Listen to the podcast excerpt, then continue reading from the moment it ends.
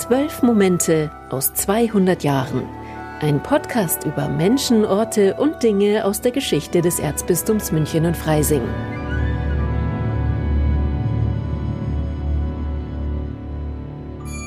Kein Tag ohne geschriebene Zeile, nulla dies sine linea. An diesen lateinischen Spruch hat sich der langjährige Münchner Erzbischof und Kardinal Michael Faulhaber gehalten. Über 4000 Tagebuchseiten und Merknotizen in Kurzschrift hat er hinterlassen. In der normalen Langschrift wären es wohl bis zu 12.000 Seiten. Kardinal Faulhaber war ein Kirchenmann in politisch bewegten Zeiten. In seiner Amtszeit als Erzbischof von München und Freising von 1917 bis 1952 musste er mit vier unterschiedlichen politischen Systemen zurechtkommen. Der von ihm geschätzten Monarchie, der ersten Deutschen Republik, dem NS-Unrechtsregime und der jungen Bundesrepublik. Darum ist sein Tagebuch für die Geschichtsforschung von Interesse. Mein Name ist Alois Biel und für diese Folge von Zwölf Momente aus 200 Jahren bin ich heute in der Münchner Landwehrstraße, wo eine kritische Online-Ausgabe der Faulhaber-Tagebücher entsteht. Und ich sitze hier brav mit FFP2-Maske neben dem Historiker Julius Kindl und dem Theologen Philipp Gahn. Sie entschlüsseln, entziffern die Faulhaber-Tagebücher. Und jetzt könnte man erwarten, Sie säßen hier mit einem dicken Original-Notizbuch von Kardinal Faulhaber und tippen einfach ein, was Sie drin lesen. Das ist aber nicht so, Herr Kindl. Das ist nicht so. Wir haben die Tagebücher als Digitalisate bei uns liegen. Wenn wir die Originale nehmen, dann müssen wir dafür ins Diözesanarchiv gehen, in den Lesesaal, Antrag stellen und dann kriegen wir die Tagebücher vorgelegt. Man darf sich das auch nicht vorstellen, als wäre das ein großes Buch, wo alles schön ordentlich drinsteht, sondern das sind eigentlich viele kleine Heftchen, wo immer ein bis zwei Jahrgänge zusammengefasst sind. Im Fall von 1945 sind sogar nur einzelne Seiten, die ähm, einfach gebündelt in einer Mappe liegen. Und wir arbeiten hier tatsächlich rein digital am Bildschirm und äh, tippen von Bildschirm zu Bildschirm die Tagebücher ab. Ich sehe es ja auch gerade, da ist es ja so sehr groß auf dem Bildschirm zu sehen und da kann man das auch, ja, man kann es sehen, aber lesen, das geht eigentlich nicht so einfach. In welcher Schrift sind die denn verfasst? Faulhaber verwendet die Gabelsberger Stenografie. Das ist ein Stenografiesystem, das Mitte des 19. Jahrhunderts entwickelt wurde und bis zur Einführung der deutschen Einheitskurzschrift in den 1920er Jahren eigentlich für den süddeutschen Raum oder den süddeutschen Sprachraum die gängige äh, Kurzschrift war, die vor allem von Gelehrten verwendet wurde. 4000 Seiten, das klingt zunächst einmal nach einer großen Menge, aber eigentlich möchte man meinen, das sollte doch eigentlich dann doch recht schnell übertragen sein. Ist aber nicht so. Sie sitzen ja schon über sechs Jahre an diesen Tagebüchern. Das klingt zunächst erstmal wenig, aber wenn man bedenkt, dass das ja eine Kurzschrift ist und deswegen auch relativ wenig Raum einnimmt, ähm, kann man sich schon denken, dass es dann quasi übertragen ein wirklich großer Textkorpus ist. Und es ist ja auch nicht so, dass man das einfach runterliest. Es gibt sehr viele Fälle, wo man sich beraten muss, wo nicht sofort klar ist, was gemeint ist. Manche Sachen sind schwer lesbar, weil beispielsweise mit Bleistift geschrieben wurde, der verblasst ist, oder mit Rotstift, wofür man dann oft ins Archiv gehen muss und diese Stelle nochmal am Original verifizieren muss, ob man tatsächlich auch das Richtige gelesen hat, weil das am Digitalisat nicht sehr gut durchkommt. Teilweise werden Passagen auf Latein geschrieben oder auf Griechisch. Er bedient sich auch des hebräischen Alphabets, wenn er Sachen besonders kryptisch darstellen will oder halt nicht leicht lesbar. Und das sind alles Sachen, die, die einen natürlich dann ausbremsen oder wo man halt einfach mehr Zeit einplanen muss, sodass das auch schwer zu sagen ist, wie, wie lange man normalerweise für eine Seite braucht. Da muss man dann eher so mit Durchschnittswerten rechnen. Wie lange braucht man denn, um eine Seite Tagebuch von Kardinal Faulhaber zu übertragen? Also in meinem Fall, und da glaube ich, spreche ich auch für uns alle, hat es anfangs ziemlich lange gedauert, aber je mehr man von Faulhaber liest, desto leichter kommt man auch mit seinen Kürzungen zum Beispiel zurecht. Und man kommt in die Schrift recht gut rein mit der Zeit. Ich brauche jetzt für eine Seite, um die abzutippen, ein bis zwei Stunden, muss man schon veranschlagen, bis die Seite dann allerdings tatsächlich editionsfertig ist und veröffentlicht werden kann sind es in der Regel vier bis fünf Stunden. Es kommt dann noch dazu, dass ein Kollege das zum ersten Mal Korrektur liest und Anmerkungen macht. Dann kommt ein zweiter Kollege oder Kollegin und die schauen das dann nochmal an und zum Schluss kann man sich über strittige Fälle nochmal beraten und dann werden Biogramme von den genannten Personen angefertigt, die wir zum Schluss, bevor das Ganze online gehen kann, auch nochmal überprüfen müssen, ob die richtigen Verlinkungen gesetzt sind, ob alles stimmt, ob keine Tippfehler drin sind und dann erst kann das veröffentlicht werden und das sind dann tatsächlich pro Seite gut und gerne mal fünf Stunden.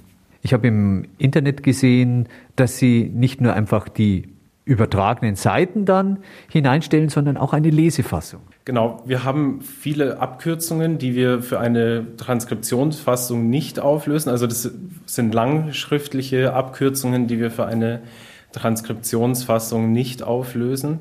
Und für die Lesefassung ist es dann einfach leserfreundlicher. Das sind keine Zeilenumbrüche, das sind keine äh, Unterstreichungen mit dabei, sondern das ist halt einfach nur der Text mit allen Auflösungen, die einfach leichter gelesen werden können. Herr Gahn, Sie sind auch mit der Erfassung dieser Tagebücher betraut und vertraut. Wie haben Sie denn sich diese Gabelsbergersche Kurzschrift angeeignet? Ich habe tatsächlich mit einem Kollegen ganz am Anfang die Schulbank gedrückt bei einem ähm, sehr guten Gabelsberger Experten das ABC gelernt und wir mussten da wöchentlich dann immer unser Pensum abarbeiten. Ich kann es lesen und schreiben, man muss es halt auch das Schreiben üben. Also man muss, muss so ein Vierteljahr rechnen, bis man langsam auch etwas lesen kann. Aber dass man wirklich in die Transkription ähm, von doch schwierigeren Texten wie die von Faulhaber einsteigen kann, da dauert es schon ein halbes bis dreiviertel Jahr. Sie haben jetzt gerade eine Seite aufgeschlagen. Was schreibt er denn da, der Kardinal? Wir sind da gerade im Jahrgang 1943, also mitten im Krieg. Natürlich die Kriegsereignisse sind schon auch immer sehr präsent, vor allem die Luftangriffe. Die ähm, werden beim Kardinal dann auch immer äh, rot markiert. Also man sieht, wie er selber seine Aufzeichnungen auch strukturiert. Anhand des Faulhaber-Tagebuchs kann man zum Beispiel ähm, alle Luftangriffe auf München sehr leicht sich heraussuchen. Ja. In diesen Aufzeichnungen, wenn man sie denn entziffert hat, kommt natürlich auch viel von der Geisteshaltung Kardinal Faulhabers zum Vorschein. Herr Gahn, Sie sind der Theologe im Team. Kann man da tatsächlich jetzt aus diesen Tagebüchern so ein geistiges Profil, ein theologisches Profil von Kardinal Faulhaber entnehmen? Ja, das kann man schon. Es ist aber nicht so einfach, denn Faulhaber ist eben mit seinem Tagesgeschäft zugange und da kommen halt viele Kleinfragen auf ihn zu, kirchenrechtlicher Natur, oft Ehesachen, liturgische Fragen. Daraus wird man jetzt noch kein Profil basteln können, aber man sieht es doch, anhand von Ratschlägen, die er zum Teil erteilt, aber dann vor allem auch anhand bestimmter Besuchergruppen, die zu ihm kommen, in welche Richtung es bei ihm geht. Und in welche Richtung geht's? Also zum Beispiel ist auffällig, dass es sehr, sehr viele Frauen zu ihm kommen. Faulhaber war ein großer Förderer von Frauenberufen. Frauen sind für ihn exzellente Mitarbeiterinnen in seiner Art der Pastoral. Also es gibt zum Beispiel die äh, damalige Vereinigung der Diakoninnen. Äh, haben die tatsächlich so geheißen? Ja, so geheißen? Das ist ja ein umstrittener Begriff heute. Ja, die haben so geheißen. Faulhaber hat das auch selber sehr gut geheißen, dass die sich so nennen. Die wollten auch eine Weihe haben. Äh, Faulhaber konnte ihnen natürlich hier jetzt keine Weihe im Sinne des Ordos geben, hat aber darauf hingewiesen, dass die Firmung sozusagen die Weihe ist für das äh, Laienchristentum. So. Diese Richtung wird bei Faulhaber schon äh, sehr markant, dass er hier dieses Laienchristentum, das, das geistlich mehr will, sehr fördert. Es ist auch eine typisch großstädtische Pastoral, eine echt moderne Antwort, muss man sagen, weil man das Ganze ja in konzentrischen Kreisen sehen muss. Also die, ähm, neuen sozialarbeiterischen Aufgaben, die ja der katholische Frauenbund übernimmt, eingebettet in ein spirituelles Konzept, in dem es einen, einen harten Kern gibt, der eine ganz entschiedene Spiritualität lebt. Im Falle der Vereinigung der Diakonen war die zunächst geprägt aus dem franziskanischen Bereich, also ein Kapuzinerpater war da äh, der erste Spiritus Rector, den aber auch Faulhaber selber ernannt hat. Was äh, halt überhaupt auffällig ist, dass, dass er überhaupt dieses Tagebuch schreibt und dass es alles in dieser Ordnung abgeht. Und diese Ordnung könnte man als Gesamtüberschrift auch für sein theologisches Profil hernehmen. Interessanterweise äh, reflektiert er gar nicht besonders stark in diesen Tagebüchern, aber er, er schreibt es auf, was einfach abgelaufen ist. Und in dieser Ordnung ist dann eben auch die Disziplin auffällig, die er hat. Da ist es durchaus interessant, sich klarzumachen, Faulhaber hat ja Militärdienst geleistet und dass er sein, seine Priesterberufung durchaus in so einem soldatischen Sinne sieht und man kann sich Faulhaber in einem anderen Kontext sehr gut wahrscheinlich auch so als General vorstellen, der verantwortlich ist für seinen Sprengel, auch großem Verantwortungsbewusstsein seine Arbeit tut und sich im Kriegsdienst Christi auch versteht. Also das waren ja schon einige überraschende Seiten an der Person Kardinal Faulhabers, die vor der Veröffentlichung der Tagebücher nicht so deutlich waren. Welche sonstigen Überraschungen dieses Tagebuch noch zu bieten hat, das erfahre ich jetzt von den Kollegen von Herrn Kindl und Herrn Gahn.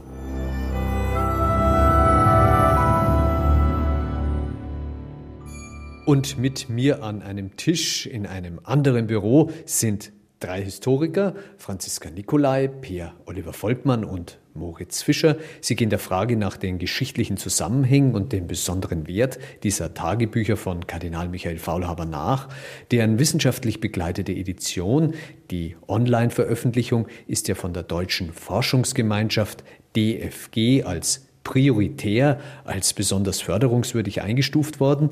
Sie wird von der öffentlichen Hand und auch dem Erzbistum München und Freising finanziert. Herr Dr. Volkmann, Sie sind der Projektkoordinator. Bei Ihnen laufen die Fäden der praktischen Arbeit bei diesem riesigen Vorhaben zusammen. Wer ist denn daran überhaupt beteiligt?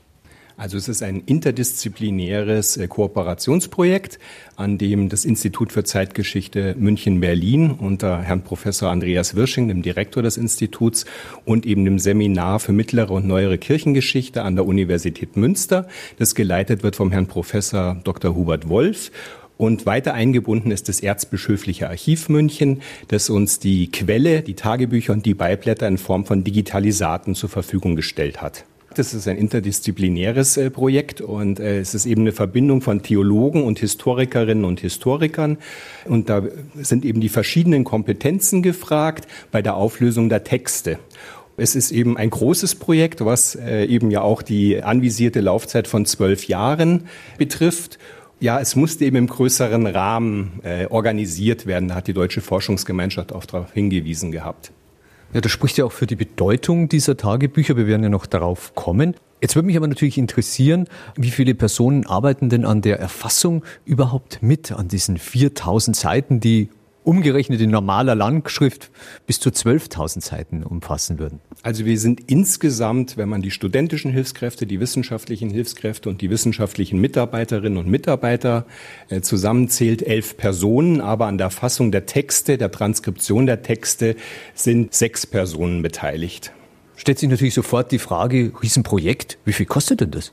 Also gut auf zwölf Jahre gesehen kommen mit Sicherheit ein paar Millionen zusammen. Ja ein solcher Aufwand für 32 Notizhefte, die wahrscheinlich nie zur Veröffentlichung bestimmt haben. Da fragt sich also der Normalbürger, ist es den Aufwand wert? Sie haben recht, wahrscheinlich sind die Tagebücher nicht vorgesehen gewesen zur Veröffentlichung. Jetzt muss man aber sagen, Kardinal Erzbischof Faulhaber war eine der bedeutendsten Persönlichkeiten des Katholizismus in der ersten Hälfte des 20. Jahrhunderts in Deutschland und aufgrund seiner internationalen Kontakte in die USA, aber insbesondere auch in den Vatikan hinein, ist er eben eine bedeutende oder sehr bedeutende Persönlichkeit der Zeitgeschichte. Als Faulhaber 1917 von Speyer, wo er den Bischofsposten begleitet hat, äh, nach München kommt, kommt äh, zur selben Zeit Pacelli nach München als Nuntius. Der spätere äh, genau, Pius genau, der Zwölfte. Genau, richtig, genau.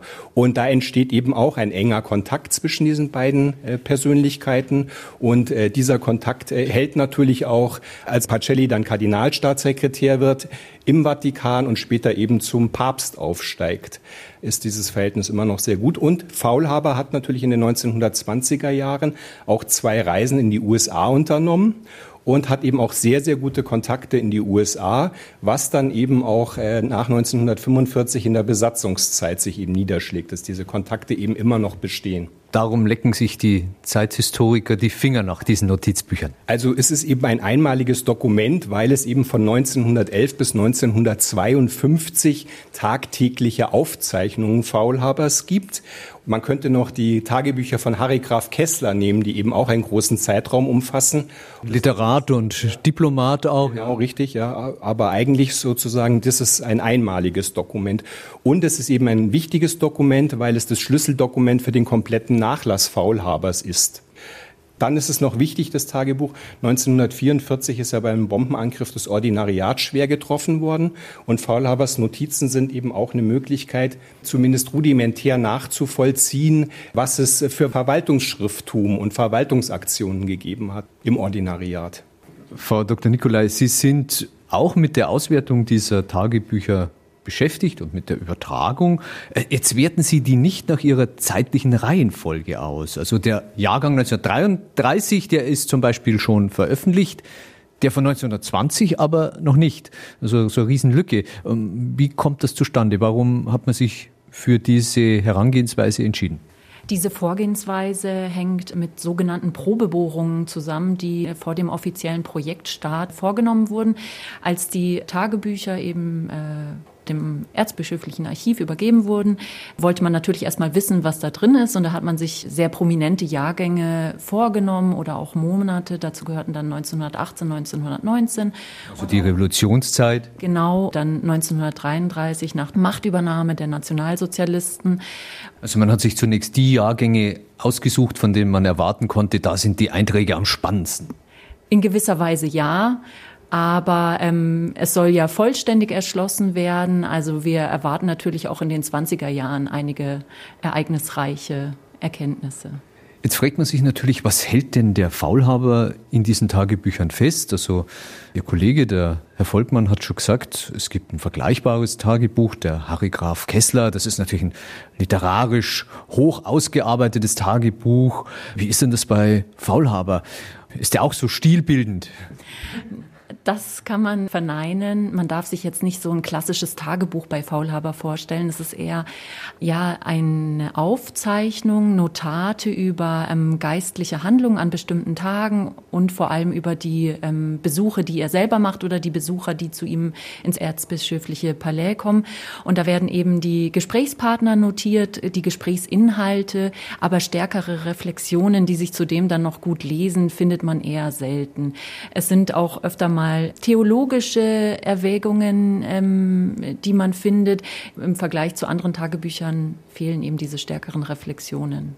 Also das klingt jetzt alles etwas spröde und trocken und nicht so, als ob der normale Tagebuchleser was weiß ich, wie beim Harry Graf Kessler oder Ernst Jünger da einen großen literarischen Genuss draus ziehen könnte. Da frage ich mich natürlich, für wen sind denn dann diese Aufzeichnungen interessant und warum? Grundlegend eigentlich für alle, also für Laien, für Historiker, für Theologen, aber auch eben auch für Sprachwissenschaftler interessant.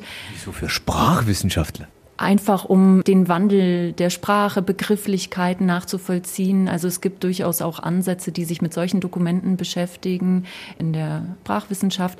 Aber um nochmal darauf zurückzukommen, Faulhalber hält durchaus auch alltägliche Ereignisse fest und wir hatten auch schon Rückmeldungen, dass jemand, der noch von Faulhaber gefirmt wurde in den ähm, 50er Jahren, dass das auch in den Tagebüchern vermerkt wurde, also jetzt nicht die betreffende Person, sondern aber, dass Faulhaber an dem Tag anwesend war. Und er hält auch fest, manchmal, was er gegessen hat, wenn es Eintopf gab oder solche Sachen. Auch seine zahlreichen Arztbesuche, weil er vor allem in den 40er und 50er Jahren dann doch durchaus gesundheitliche Probleme hatte. Es ist auf jeden Fall auch für die Forschung spannend, weil ähm, viele Personenkreise aus äh, bayerischer Politik dem katholischen Milieu und da im Besonderen eben auch weitreichende Kontakte zu den ähm, weiblichen Laienbewegungen bestehen. Also da gibt es durchaus auch zahlreiche Einblicke und wir sagen immer, die Tagebücher sind auch der Schlüssel zum Nachlass von Faulhaber. Also es ist nicht so, dass man im Tagebuch alle Informationen findet, die man sich dazu wünscht, aber sie sind immer ein hilfreicher Hinweis darauf, wie Faulhaber, welche Kontakte Faulhaber hatte und man kann sie anhand dessen weiter nachverfolgen und auch genauso die Gesprächsinhalte. Also das heißt, die Tagebücher geben dann auch einen Hinweis, wo man zum Beispiel in Akten oder in persönlichen Schriftstücken, offiziellen amtlichen Schriftstücken von Kardinal Faulhaber nachschauen muss, wenn man da weiter und tiefer forschen will. Habe ich das richtig verstanden? Genau, ja. Man kann natürlich auch auf unserer Homepage äh, über unsere Suchfunktion ähm, direkt in den Dokumenten oder in den sogenannten Kurzbiografien zu den erwähnten Personen suchen. Auch da lassen sich schon Zusammenhänge erkennen, weil manche Personen wirklich über die Jahre hinweg immer wieder und oft zu Faulhaber kommen, dann lassen sich bestimmte Gesprächsinhalte und Sachverhalte auch schon recherchieren. Aber wenn man jetzt eben zum Beispiel weiß, dass eine Marie Butzkowska, die häufig zu Faulhaber kommt und der Societas Religiosa angehört, dann weiß man, ich kann im Nachlass Faulhaber schauen, ob ich mehr zu den Gesprächsinhalten oder auch zu der Person finde. Herr Fischer, auch Sie werten diese 4000 Seiten aus.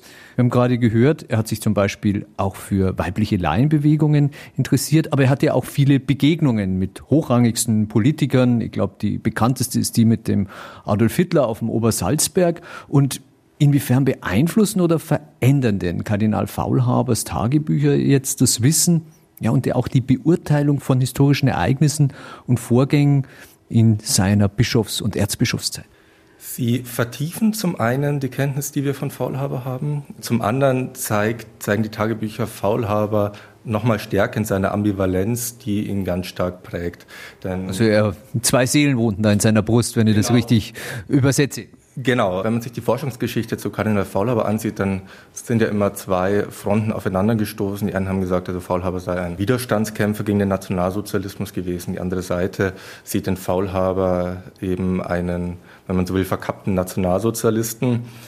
Die Tagebücher lassen beide Deutungen eben nicht zu. Also es, es, zeigt Faulhaber zum einen als jemand, der mit dem Nationalsozialismus ringt, äh, zum anderen aber auch jemand, der sich arrangiert. Der Kampf quasi gegen den Nationalsozialismus, den will er nicht als solchen offenen Kampf führen, wie ihn Galen beispielsweise gesehen hat. Also der Kardinal von Münster, der genau. gegen die Euthanasie, genau. die sogenannte Euthanasie öffentlich vorgegangen ist. Ja. Genau. Faulhaber äh, hat an seiner Eingabepolitik beispielsweise festgehalten und hat bis zuletzt geglaubt, man könne zu einer Kooperation mit dem Regime kommen. Das ist auch einer der Gründe, weshalb er sich oft nicht für verfolgte Juden einsetzen will weil er eben sagt, ja, also wenn man sich zu stark für die jüdischen Bürgerinnen und Bürger engagiert, könne das ganz leicht auf die Kirche selbst zurückschlagen und es sei in erster Linie die Aufgabe eines katholischen Bischofs, seine eigene Kirche zu schützen. Das würde Gesprächskanäle blockieren und dann wären gar keine Arrangements mit dem Regime mehr möglich. Entweder das oder auch die Befürchtung, die ja schon seit 1933 betriebene Verfolgung katholischer Priester, die Einschränkung des kirchlichen Lebens, die Schließung von Klöstern etc. könnte sich nochmal verschärfen und die katholische Kirche beispielsweise dann wie äh, nach 1938 in Österreich oder auch der Tschechoslowakei komplett verboten oder äh, das kirchliche Leben in, ins Abseits gedrängt werden. Hatte Faulhaber damit so Unrecht? Also die niederländischen Bischöfe haben ja gegen diese Judenverfolgungen protestiert und die Reaktion der Nazis war eben, wie sie Faulhaber befürchtet hätte, dass der Kirche vollkommen die Luft abgeschnürt wurde. Das ist natürlich eine alte Forschungsdiskussion. Es gibt eben die eine Position, die sagt, vorsichtiges Vorgehen war geboten. Andererseits zeigt ja gerade die von Ihnen angesprochene Predigt von Galen, dass es eben ganz anders hätte kommen sollen. Und die neuere Forschung zu den Euthanasiemorden, die zeigt eben ganz klar, dass das Regime vor allem in dieser kritischen Lage des Ostfeldzugs, der erstmals zu scheitern drohte, ganz stark darauf angewiesen war, dass keine Unruhe im Volk ausbricht, wie es hieß, und man deswegen Maßnahmen auch zurückgenommen hat, auch wenn man sie danach in anderer Form fortgesetzt hat.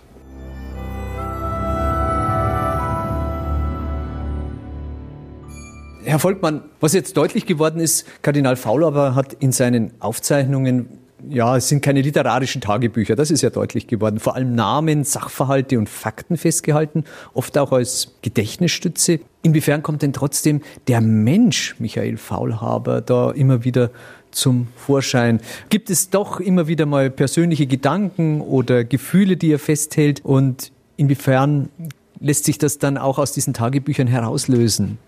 Was die Gefühle angeht, Faulhabers und die persönlichen Gedanken, sind die Tagebücher 1918, 19 in der Revolutionszeit im Jahr 1938 im November, als der Sturm auf den erzbischöflichen, aufs erzbischöfliche Palais fast zur Erstürmung führt und die letzten Kriegsmonate 1945, als Faulhaber in Freising oder in München im Bombenschutzkeller sitzt und äh, München und Freising bombardiert werden, die sind da eben sehr aufschlussreich. 1918, 19 in der Revolution fängt er an, Unterlagen zu vernichten, auch die Briefe seiner Mutter. Er will nicht, Warum? dass es den Revolutionären in die Hände fällt. In München zieht ja auch die Revolution durch die Straßen mit, dass die Pfaffen aufgehängt gehören und ähm, eben auch Faulhaber gerade am besten im Dom aufgehängt wird. Und er fürchtet eben um sein Leben. Und im Mai 1919 ist auch er, wie große Teile des Münchner Bürgertums, äh, sehr zufrieden, dass die Weißen Garden die Revolution niederschlagen. 1938 haben wir eben auch sehr emotionale äh, Aufzeichnungen über den Sturm des nationalsozialistischen Pöbels auf das erzbischöfliche Palais, der dann in letzter Sekunde abgebrochen wird, als schon die Türen in den Angeln hängen, die sich auch abheben von seinen doch recht neutralen Darstellungen, wenn man es mal so nennen möchte, des Judenpogroms in München 1938. Was ihm passiert, das wird emotionaler beschrieben. Und 1945 hat man das natürlich äh, in den Bombenkellern, wenn sie dann unten sitzen und immer wieder in Wellen die amerikanischen oder britischen Bomber über die Städte fliegen. Und da gibt es eben auch eine sehr ähm, eindrucksvolle einen Eintrag über einen Bombenangriff auf Freising 1945 von ihm. Wie zeigt sich denn da der Mensch Faulhaber? Ist er da ganz aufgelöst oder ist er eher gefasst? Also in der Revolution ist er sehr ängstlich. Also es ist immer dieses Bild, das nach außen vermittelt wird, äh, der souveräne Kardinal, der starke Kardinal, aber wenn es ans sein Leben geht, was ja nachvollziehbar ist, ja, dann ist er eben auch sehr ängstlich und sehr besorgt. Ja. Das ist eben auch 1938 der Fall und äh, 1945 dann eben auch im Bombenkeller. Und da werden dann eben auch Sachen miteinander vermischt. Also der alliierte Bombenkrieg wird vermischt mit der Ermordung der Juden. Und das ist alles Mainstream natürlich nach 1945 in Deutschland.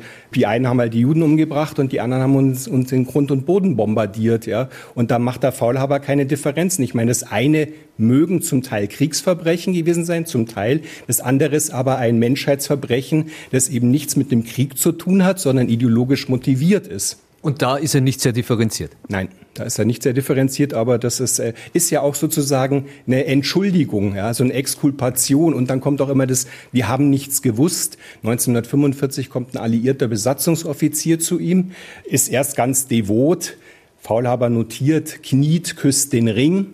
Und dann kommen die unangenehmen Fragen zu Dachau und so weiter und so fort. Und da wird eben abgeblockt, wir haben nichts gewusst, man konnte nichts wissen, die Alliierten haben bombardiert. Und ähm, als dieser amerikanische Besatzungssoldat dann sich verabschiedet, kniet er nicht mehr, küsst nicht mehr den Ring, sondern geht einfach und es notiert Faulhaber auch. Beim Weggang kein Kuss auf den Ring. Ja? Was ich jetzt so gehört habe, er gibt ja ein vieldeutiges Bild über die Person und über die Handlungen von Kardinal Faulhaber. Vor einigen Jahren wollten die Grünen im Münchner Stadtrat ja sogar die Kardinal Faulhaber Straße umbenennen. Damals haben ihm die Akteure nicht nur Demokratiefeindlichkeit und Kriegsparolen vorgeworfen, sondern auch Antisemitismus. Bekräftigen die Tagebücher das? Auch das lässt sich nicht wieder so mit Ja oder Nein beantworten. Bei der Frage nach der antisemitischen Haltung von Kardinal Faulhaber muss man eben schauen, dass er fast zeittypisch gewissen Stereotypen aufsitzt und durchaus solchen Bildern, die auch antisemitisch waren, reproduziert. Was sind das für welche? wie beispielsweise er in seinem Tagebuch nach dem Boykott notiert, wie ja stark doch das Weltjudentum sei, weil der Boykott doch nur einen Tag gedauert hätte.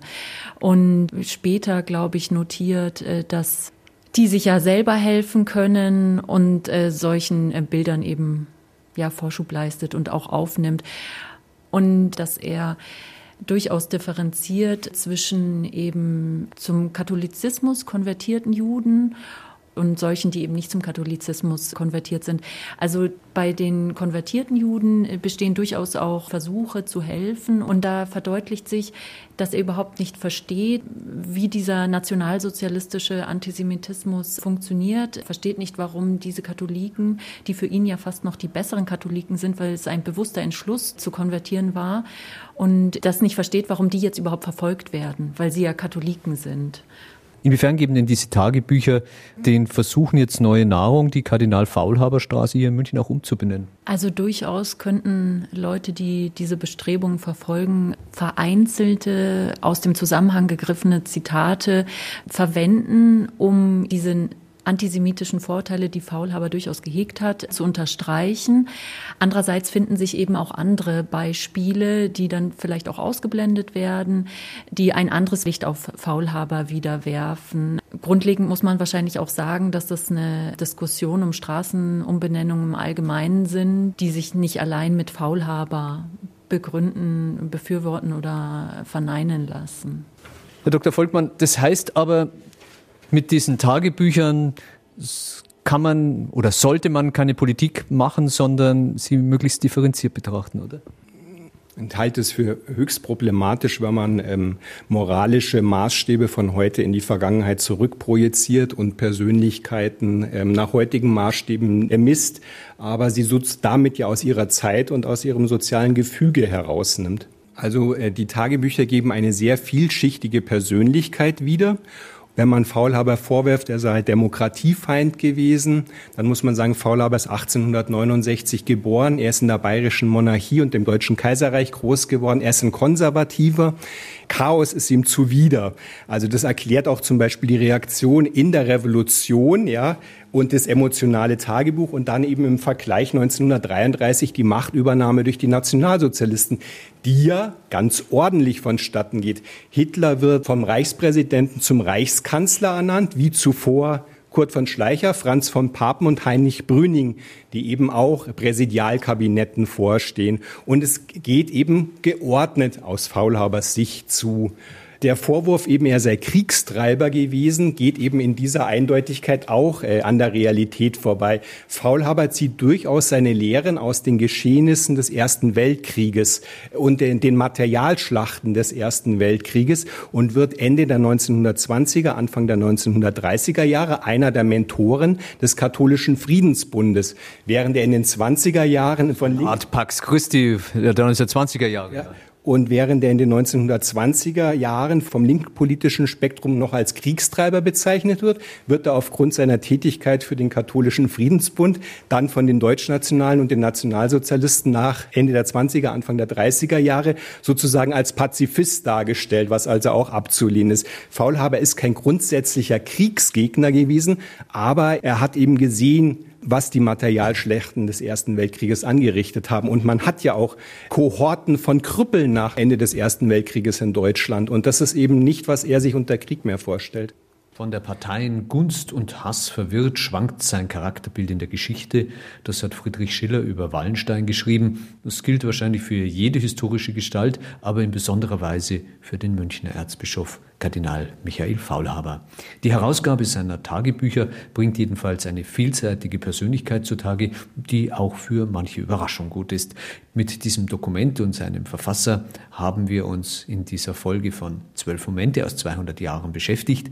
Die bisher veröffentlichten Jahrgänge dieser Tagebücher sind unter faulhaber-edition.de nachzulesen und es wird noch mehr, dafür sorgen Pierre Oliver Volkmann und seine Mitarbeiter, denen ich ganz herzlich für das Gespräch danke. Mein Name ist Alice Bierl und ich freue mich, dass Sie uns zugehört haben.